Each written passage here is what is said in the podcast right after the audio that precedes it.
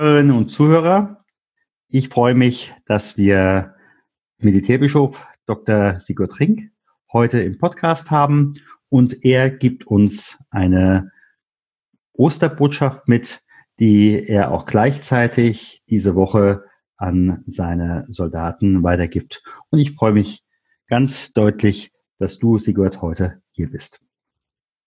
Ja, ganz meinerseits, äh, auch von meiner Seite aus einen herzlichen Dank, dass ich die Gelegenheit habe, auch äh, diesen Podcast zu nutzen, um mich mit meinen österlichen Grüßen ähm, zu melden. Ähm, am Montag haben wir noch einen Gottesdienst für Soldaten in den Auslandseinsätzen aufgezeichnet.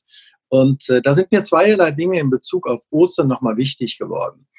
Äh, zum einen denke ich nach wie vor, es ist und bleibt das größte und bedeutendste kirchliche Fest äh, nicht nur aufgrund des Ostersonntags, sondern ähm, in dem Rhythmus dessen, wie sich das Osterfest ereignet, äh, zwischen der tiefen Gemeinschaft, die Jesus mit seinen Jüngeren und Jüngern am Gründonnerstag entfaltet, im sogenannten letzten Abendmahl, was äh, die zusammen gehabt haben, aber auch mit der Szene im Garten der Gethsemane, wo die Jünger schlafen, aber andererseits auch äh, Jesus zu Gott betet.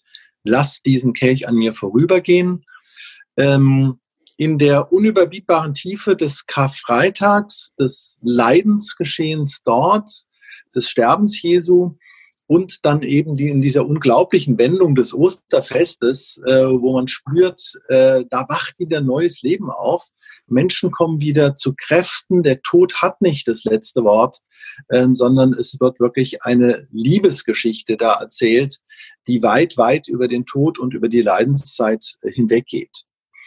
Mir ist in diesem Kontext nochmal ganz besonders wichtig geworden, der ursprüngliche Schluss des ältesten Evangeliums, des Markus-Evangeliums, Markus 16, 1 bis 8, wo gar keine Geschichten erzählt werden ähm, über die Begegnung mit dem Auferstandenen. Das passiert da gar nicht im ältesten Evangelium, sondern die Frauen gehen zum Grab voll Furcht und Schrecken über das, was ihnen da vielleicht äh, begegnen wird und äh, mit der bangen Frage, wer wälzt uns den Stein von des Grabes Tür? Und ähm, ich finde diese Frage, die ja auch eine ganz hohe symbolische Kraft hat, ähm, für so viele Menschen so bezeichnend, weil äh, dieser Stein von Angst und von Bedrückung und von Unsicherheit äh, natürlich ganz viele Menschen in ihrem Leben begleitet, äh, in den unterschiedlichsten Situationen, von, von Lebensgefährdung, äh, von Krankheit, aber auch könnte man sagen, kollektiv in der Situation, in der wir gerade jetzt sind, nämlich in diesen Corona-Zeiten, wo man denkt, meine Güte, ähm, wann kommen wir da an dieser Stelle wirklich auch zu neuen Anfängen? Und äh, ich finde bezeichnend, dass in diesem ältesten Evangelium dann am Grab, wo der Stein bereits weggewälzt ist, äh, der Engel, der Bote Gottes auf die Frauen zukommt mit diesen ja schon alttestamentlich überlieferten Worten, fürchtet euch nicht. Und ähm, ich finde das so äh, eindrucksvoll, gerade in dem äh, Ostergeschehen, dass ähm, die tiefste Verlassenheit der Gründonnerstagsnacht, das Leiden des Karfreitags nicht ausgeblendet werden, sondern dieses fürchtet euch nicht ist äh, gesagt und ausgedrückt ähm, vor dem Hintergrund dessen, dass äh, Menschen ganz tiefe Schmerzens- und Leidenserfahrungen machen. Also äh, das Christentum ist keine Religion, die ähm, Leiden und Sterben wegdrängt, sondern ganz im Gegenteil, die sie äh, in das Leben integriert. Und vor dem Hintergrund kommt äh, die Botschaft des Boten Gottes, des Engels, dieses fürchtet euch nicht. Und ganz besonders ähm, beeindruckend und bewegend finde ich die Reaktion der Frauen, die auf dieses fürchtet euch nicht dann passiert. Sie ängstigen sich nämlich ähm, und sie laufen weg. Und das heißt, äh, sie erzählen niemanden irgendetwas von dem, was sie dort erlebt haben. Und ich finde das unglaublich, weil es so menschlich ist einfach. Also man könnte meinen, meine Güte, Maria und so weiter sind die Vorbilder des Glaubens. Die laufen jetzt in alle Welt hinein und erzählen den Leuten von ihrer überschwänglichen Osterfreude. Nee, Pustekuchen.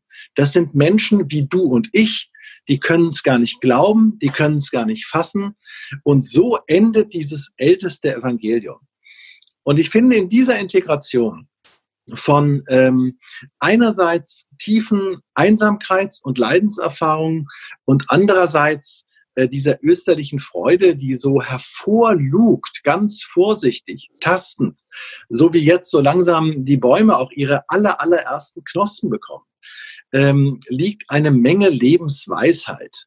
Denn unser Leben ist auch kein Ponyhof, der sich einfach so ereignet, sondern wir gehen da auch wirklich durch dunkle Täler hindurch. Und dennoch steht am Ende des Wegens diese Hoffnung und diese Osterfreude, äh, weil wir die Leidenserfahrung in unserem Leben integrieren können.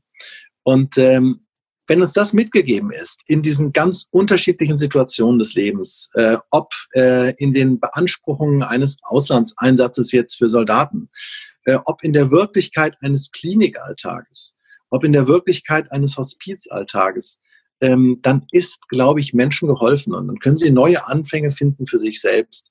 Und das tröstet und erfreut mich an dieser Osterbotschaft. Das schenke Gott. Gott segne dich und behüte dich. Gott lasse leuchten sein Angesicht über dir und sei dir gnädig. Gott erhebe sein Angesicht auf dich und schenke dir Frieden. Geh hin im Frieden Gottes.